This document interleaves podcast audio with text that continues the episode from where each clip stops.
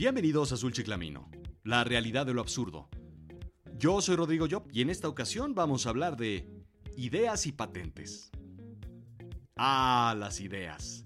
Son como el sentido del humor. Todos creemos que tenemos la mejor idea o el mejor sentido del humor hasta que abres la boca y... nadie se ríe. Son como la clase.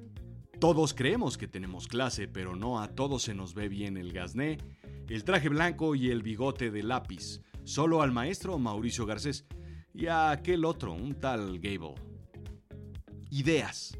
Es lo que todos quisiéramos tener para vivir tranquilamente de aquí a la eternidad. Según la Real Academia de la Lengua Española, idea es cualquier representación mental que se relaciona con algo real. Y sí, en este momento seguro estás pensando, no, no, no, no, no, no, no, yo soy distinto, yo sí tengo una idea. Una idea, la cual no es tan clara en realidad, pero digamos que sí. Te hará millonario, pero luego. Eres un millonario en potencia cuando decidas sacar esa idea, pero por el momento... Ah, le falta tantita, tantitita maduración. Es tan valiosa que ni siquiera la quieres poner en papel. No vaya a ser la de malas que se pierda o te roben el post-it. Es tan valiosa que ni siquiera te atreves a pensarla. No vaya a ser que te la adivinen.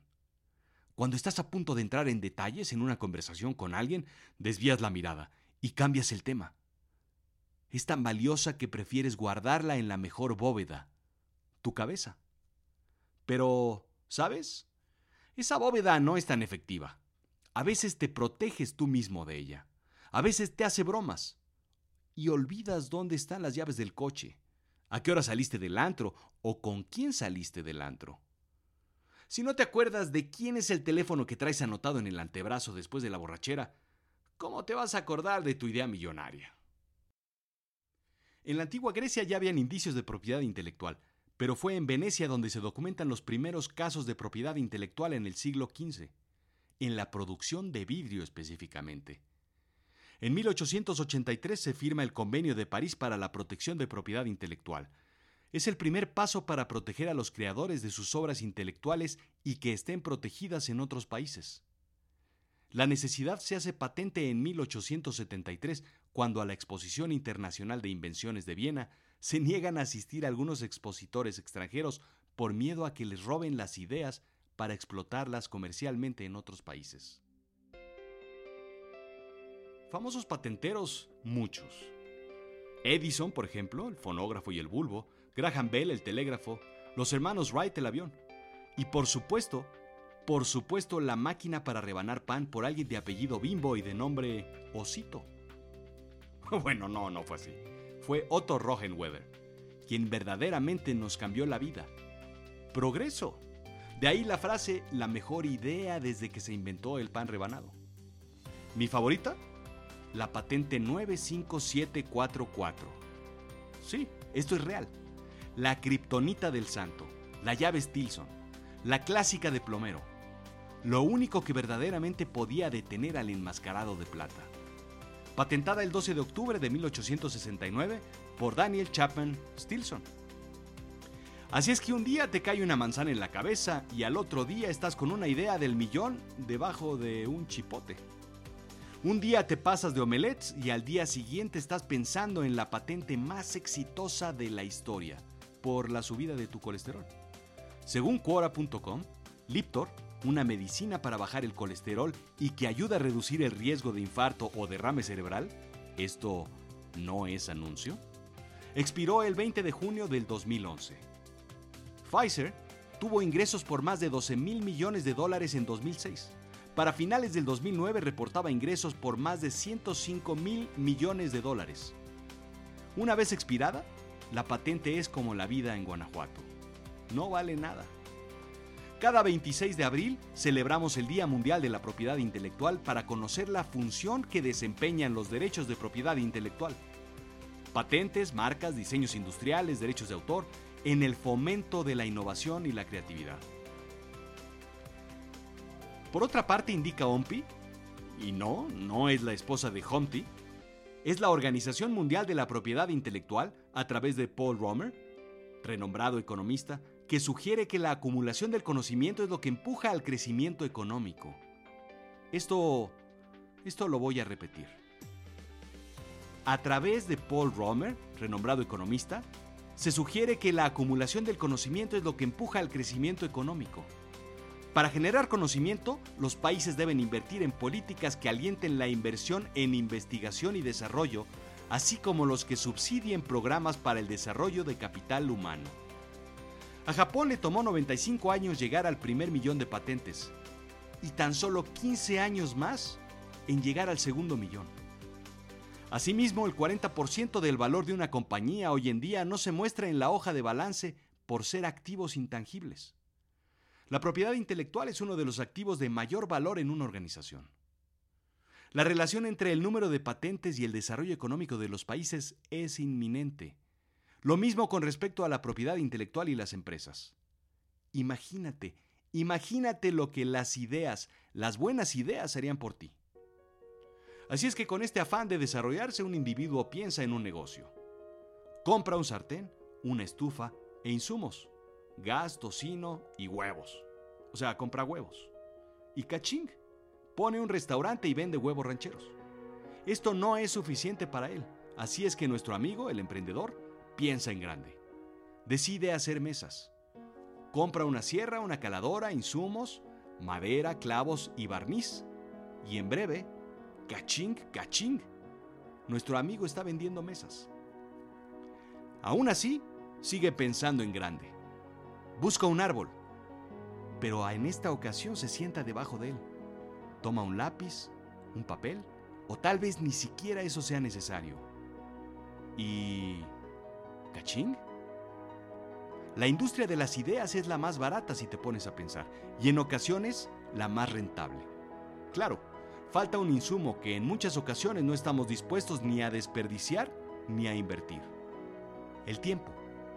Y en otro, muy escaso, y por ende lo que hace grande a una idea, la inspiración. No suena mal, así es que decidimos aventarnos a esta gran industria de las ideas, la más rentable. ¿O me equivoco? ¿Y ahora? Ahora nuestro amigo se dispone a patentar su idea. Una patente es un derecho exclusivo concedido a una invención, es decir, un producto o procedimiento que aporta en general una nueva manera de hacer algo o una nueva solución técnica a un problema. Una invención debe ser entonces algo que pueda satisfacer las siguientes condiciones para ser protegida por una patente. Debe tener uso práctico, debe presentar a sí mismo un elemento de novedad, debe tener características nuevas que no se conozcan la invención debe presentar un paso inventivo que no podría ser deducido. Finalmente, su materia debe ser aceptada como patentable. En muchos países, las teorías científicas, los métodos matemáticos, las obtenciones vegetales o animales, los descubrimientos de sustancias naturales, los métodos comerciales o métodos para el tratamiento médico, en oposición a los productos médicos, por lo general no son patentables. Así es que es probable que ese hongo, ese pie de atleta que estás creciendo, que estás creando en tu pie, no lo puedas patentar. Mejor deshazte de él.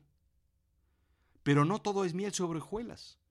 Hay críticas a la propiedad intelectual. Quien tiene una patente y vive de ella, no crea más. Se trunca el interés de crear. Es el inventor o la mente creativa que de la noche a la mañana se convierte en una viuda de 90 años y vive de sus rentas. Hay, por ejemplo, quien tiene una patente y por egoístas intereses comerciales no la comparte, lo cual es imposible que alguien más continúe esa idea y adicione para generar más progreso. Es como el amigo come solo del cine. Si no está dispuesto a compartir sus palomitas, entonces no tendrá acceso a las gomitas, a las lagrimitas y a las otras golosinas que traen sus amigos. Incluso no tendrá acceso al refresco cuando se le atoren en la garganta y el progreso se detendrá por toser. Y finalmente es como darse cuenta de que llegaste tarde al buffet. Más vale que te atragantes antes de que recojan lo poco que queda en la barra. Debe haber un retorno. La propiedad intelectual, la farmacéutica, por ejemplo, tiene ciertas trampas. Una patente puede durar 20 años cuando se concede de los cuales transcurren casi 16 o 18 simplemente en periodos de prueba. Hay medicinas a las cuales le resta tan solo dos años de patente para sacarle todo el jugo invertido en décadas. Ahí una de las razones por las cuales hay esos precios en las medicinas. Así es que un día vas caminando por la calle, con tus amigos, con tu express corto cortado descafeinado con leche deslactosada light, así, casual, y ves en la esquina, en la calle, en el aparador, algo que te deslumbra. Esa es mi idea, güey. Le dices a tu compañero, quien derrama un poco de su latte dry venti con dos shots de express con un paquete de esplenda y un splash de vainilla sin canela. ¿Qué idea, güey? Contesta el individuo. La que te iba a contar, pero a la mera hora no te conté. No se me fuera a cebar o me la fueras a robar. Contesta. Ah, órale. Y termina la conversación. Es probable que eso es la materialización real de la idea poco trabajada que tenías. Por eso nunca pudiste o quisiste ponerla en papel. La otra es que sí, te hayan ganado la idea. No gana el que tiene la mejor idea, sino el que la ejecuta. Así es que ya basta de imaginar que tienes una idea.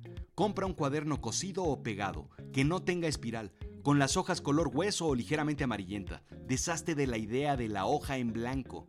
Que no tenga rayas ni cuadrículas. No te pongas límites a ti mismo. Compra una caja de lápices, 2B o 3B, con los que logres escuchar la fricción del papel. Escribe si eres de letra. Dibuja si eres visual. Pon números si eres matemático o financiero. Plasma ideas, una tras otra. Acábate el cuaderno, acábate los lápices. No hay errores. Cuando encuentres una idea, síguela a ver a dónde te lleva. No tengas miedo de patentarla o de llevarla a derechos de autor. Es muy sencillo incentivará tu creatividad. Martin Luther King tuvo una idea y la convirtió en un sueño. Esto fue Azul Chiclamino, la realidad de lo absurdo. Yo soy Rodrigo Job. Sígueme, arroba rodrigo-job. Escríbeme, rodrigojob arroba yahoo.com o visítame, yodemente.com.